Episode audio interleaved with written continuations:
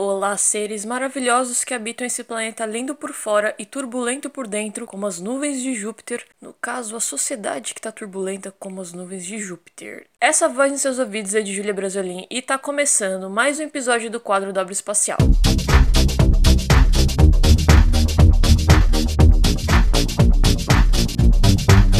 E se você está chegando agora e tá meio por fora, o Dobro Espacial é um quadro aqui do podcast Missões do Planeta, onde eu falo de livros, filmes, quadrinhos e séries, sejam eles ligados à ciência ou voltados para ficção científica.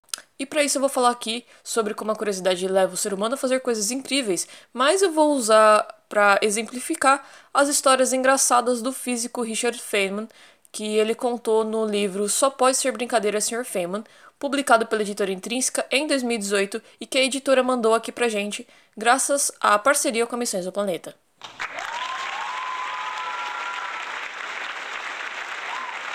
A gente vai ouvir tudo isso e, é claro, muito mais em. Five, four, three, two, one,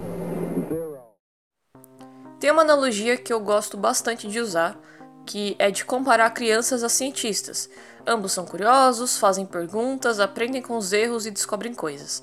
E nunca é tarde pra gente aprender alguma coisa, não é mesmo? Ah, com o tempo que a gente vai é, tomando mais independência, sabe quando a gente pela primeira vez vai para um bairro novo, aí pega o busão errado e desce ou na rua errada ou na entrada errada, a gente só vai aprender o caminho com o erro. Mas depois que a gente vai fazendo o mesmo caminho várias vezes, vamos ficando mais seguros quanto as decisões estão sendo tomadas, porque vamos nos testando e descobrindo caminhos mais curtos e não precisa nem mais de GPS. E será que aprender física ou qualquer outra coisa é tão difícil assim?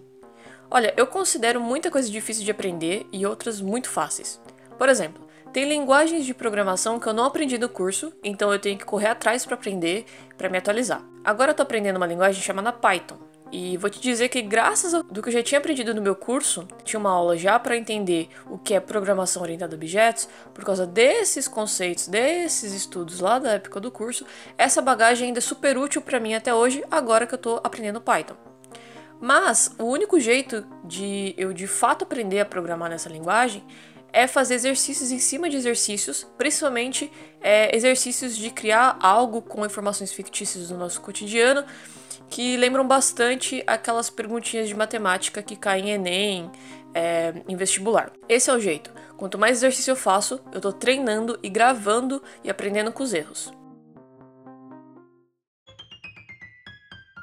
Now you see, of course, that with this method we can disprove any definite. If you have a definite theory, or a real guess from which you can really compute consequences which could be compared to experiment, then in principle we can get rid of any theory. We can always prove any definite theory wrong. No livro Só Pode Ser Brincadeira, Sr. Feynman, o físico Richard Feynman traz passagens da sua vida tão hilárias e didáticas que representam exatamente a questão da aprendizagem durante o cotidiano. Se você não conhece Richard Feynman ou nunca nem ouviu esse nome, eu te apresento. Feynman foi um dos maiores físicos que esse mundão já viu. Ganhador do Nobel da Física em 1965, ele ficou conhecido por seu humor, por sua curiosidade sobre tudo, pelo jeito que ensinava os assuntos como professor, por ter trabalhado em Los Alamos na construção da bomba atômica e por seus trabalhos na mecânica quântica. Foi um cientista brilhante que contribuiu em diversas áreas da física. Feynman nasceu em Nova York em 11 de maio de 1918, estudou no MIT e tirou o diploma de Barachel em 1939. E PhD em 1942 na Universidade de Princeton, onde também já foi assistente. Ele foi professor de física teórica na Universidade de Cornell entre 1945 e 1950, entre tantas outras coisas, pois o currículo dele é extenso, mas vou falando aqui nesse episódio. Para você ter uma noção, ele chegou a trocar uma par de ideias sobre física atômica com Albert Einstein e ainda por cima já veio ao Brasil dar aulas por aqui e pulou no carnaval. Uma dica que eu vou deixar para vocês é acessar o nosso site www.missãoexoplaneta.com.br e ver nas nossas referências alguns links de vídeos bacanas do físico Feynman. Entre eles está um onde ele explica o famoso método científico. Mas antes de falar sobre a história do livro, eu queria falar sobre a edição do livro. O livro Só Pode Ser Brincadeira, Sr. Feynman foi publicado pela editora Intrínseca em 2018, possui uma capa laranja, aliás, todo livro tem meio que esse aspecto, tanto que as laterais das folhas são laranjas e é capa dura. O livro foi relatado a Ralph Langton e foi editado por Edward Hutchins, e a tradução aqui no Brasil foi feita pelo Donaldson M. Garchendian e Renata Guerra. É uma edição super caprichada, tem 400 páginas e eu deixei algumas fotos lá no nosso Instagram em missal underline exoplaneta. Caso você queira ler, eu vou deixar algumas dicas lá no site da Missão Exoplaneta, porque tem o primeiro capítulo em PDF gratuito para você ler. Ele foi disponibilizado pela editora intrínseca lá no site deles, mas também eu vou deixar o link do livro físico e do e-book para você comprar na Amazon. E se você compra no, no, pelo nosso link disponível na página do nosso episódio, você de certa forma acaba colaborando com a Missão Exoplaneta. Agora vamos falar um pouquinho mais sobre a história dentro do livro. Now, you see, of course, that with this method we can disprove any definite theory. You have a definite theory, a real guess from which you can really compute consequences which could be compared to experiment, and in principle we can. O livro é dividido em partes e dentro dessas partes há capítulos com momentos da vida de Feynman. Na primeira parte intitulada The Fair Hawkway ao MIT, Feynman conta um pouco sobre sua infância e de como foi ingressar no MIT, uma das maiores e mais conceituadas universidades de tecnologia dos Estados Unidos mas gosto muito de um capítulo chamado Ele Conserta Rádios com Pensamento. Nele, quando Richard Feynman tinha entre seus 11 a 12 anos, aproximadamente o ano de 1930, ele aprendeu a consertar aparelhos de rádio por causa da sua enorme curiosidade. Para se ter uma ideia, ele comprava rádios em bazares beneficentes, que vinham velhos e defeituosos, só para poder tentar consertar. E sempre fuçando esses rádios, o pequeno Feynman descobriu que ligando os fones de ouvido ao alto-falante, os fones podiam atuar como microfones sem precisar de uma bateria. Foi assim que ele fez a festa brincando com seus primos de locução de rádio. Certa vez, Feynman foi chamado para consertar o rádio de um homem. O rádio fazia um barulho quando ele ligava, mas depois de um tempo o barulho sumia. Feynman já estava meio bolado porque o homem o tempo todo ficava desmerecendo ele por ele ser só uma criança. Afinal, o que um garoto daquela idade ia saber? Feynman andava de um lado para o outro pensando sobre qual poderia ser o problema daquele rádio. E o homem intrigado quis saber o que raios o garoto estava pensando. Estou pensando, respondeu Feynman. E foi por pensar que ele resolveu o problema. Feynman inverteu a ordem das válvulas, ligou o rádio e tchanã! O barulho havia sumido. Feynman, ao contar essa história, ainda conclui algo muito bacana sobre isso.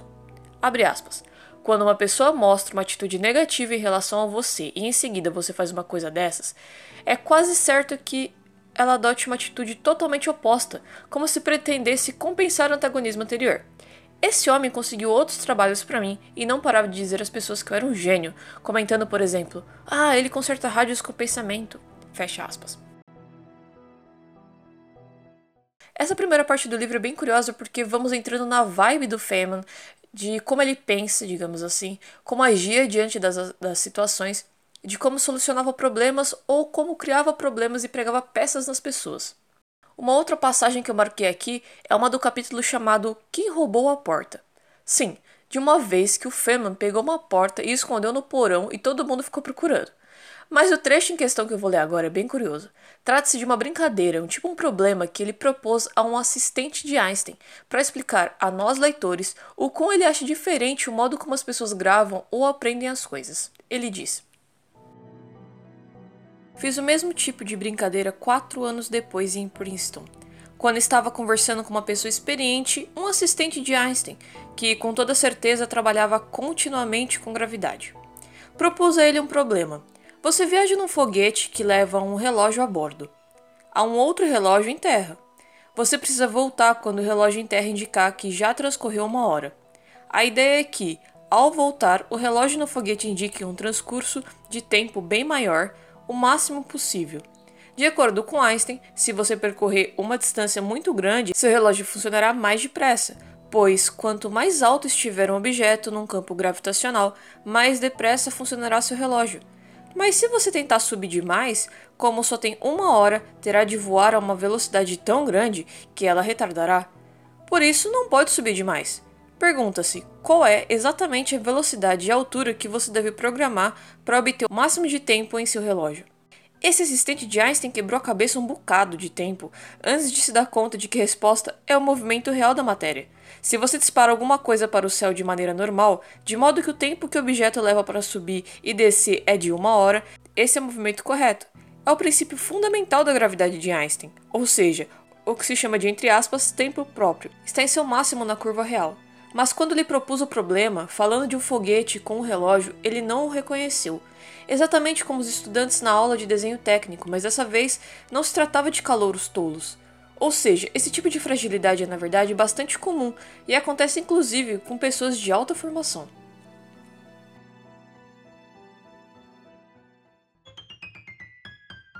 Now you see, of course, that with this method we can disprove any definite. If you have a definite theory, a real guess from which you can really compute consequences which could be compared to experiment, then in principle we can get rid of any theory. We can always prove any definite theory wrong. Tem um outro capítulo que eu gosto bastante que se chama Monstros da Sabedoria. Nele, Feynman é, foi dar uma palestra e eu acho muito interessante é, esse capítulo porque ele fica muito nervoso quando descobre que Einstein estaria nessa palestra. É, eu vou ler um trecho para vocês.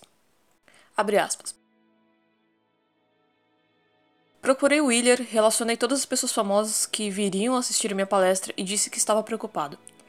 Está tudo bem, disse ele. Não se preocupe, eu respondo a todas as perguntas. Preparei a palestra e, quando chegou o momento, entrei e fiz uma coisa que os jovens sem experiência em palestras sempre fazem: escrevi um monte de equações no quadro. Veja só, um cara jovem não sabe dizer, claro, isso varia na razão inversa e isso funciona assim. Porque todos os que estão assistindo já sabem, são capazes de ver isso, mas ele não sabe. Só consegue demonstrar as coisas por meio da álgebra, daí a quantidade de equações. Enquanto eu escrevia aquelas equações todas no quadro, antes da palestra, Einstein chegou e disse: Muito simpático. Olá, vim para o seu seminário, mas antes disso, onde servem o chá? Eu lhe disse onde e continuei escrevendo equações. Então chegou a hora de dar a palestra e ali estavam todos aqueles monstros da sabedoria na minha frente esperando. Minha primeira palestra técnica com aquela plateia. Quero dizer que eles podiam me deixar numa situação difícil. Lembro-me muito bem que minhas mãos tremiam enquanto eles tiravam minhas anotações de um envelope pardo. Mas então deu-se um milagre, como aconteceu repetidamente em minha vida, o que é uma sorte para mim. No momento em que começo a pensar em física e tenho de me concentrar no que estou explicando, nada mais ocupa minha mente. Fico imune ao nervosismo. Assim, depois que comecei, já não sabia quem estava na sala. Estava só explicando a ideia e nada mais.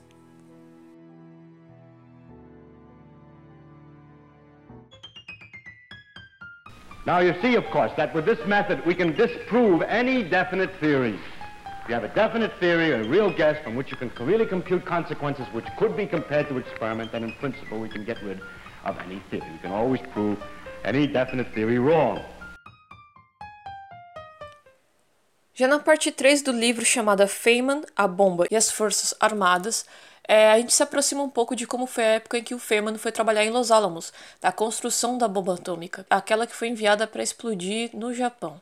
Durante esse tempo, é, e alojado junto com outros cientistas, Feynman lidava e driblava a censura de cartas que os militares estadunidenses impunham e de como ele aprendeu a se tornar muito bom em arrombar fechadura.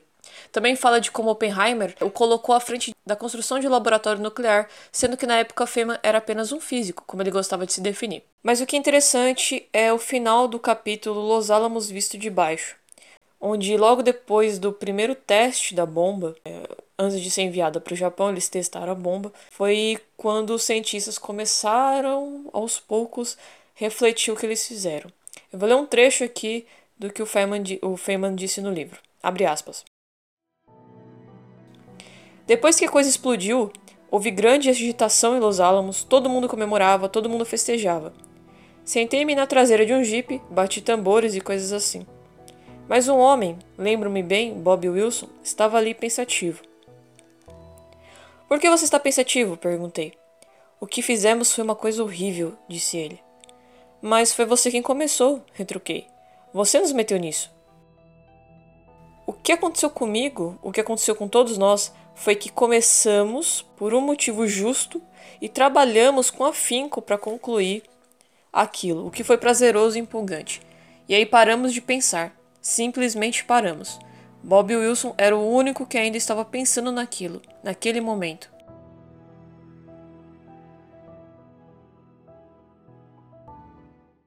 Eu acho interessante isso porque a gente tem vários relatos de físicos, cientistas que é, participaram do projeto eh, da, da construção da bomba atômica e só foram sentir o poder daquilo, da invenção deles, de como é destrutivo depois, depois dos ataques, depois do uso da bomba e como aquilo mudou o mundo. Eu comentei um pouco sobre Oppenheimer, eu comentei bem, bem assim superficialmente sobre Oppenheimer, sobre os minutos para meia-noite, no episódio sobre o livro Breve Resposta para Grandes Questões do físico teórico Stephen Hawking e que, que eu, eu expliquei mais ou menos né que eles tinham feito como se, não meio uma sociedade, mas um, um grupo para sempre alertar todo ano quantos minutos faltavam para meia-noite é, considerando os riscos que o mundo pode, pode enfrentar, principalmente por causa de lideranças e tudo mais.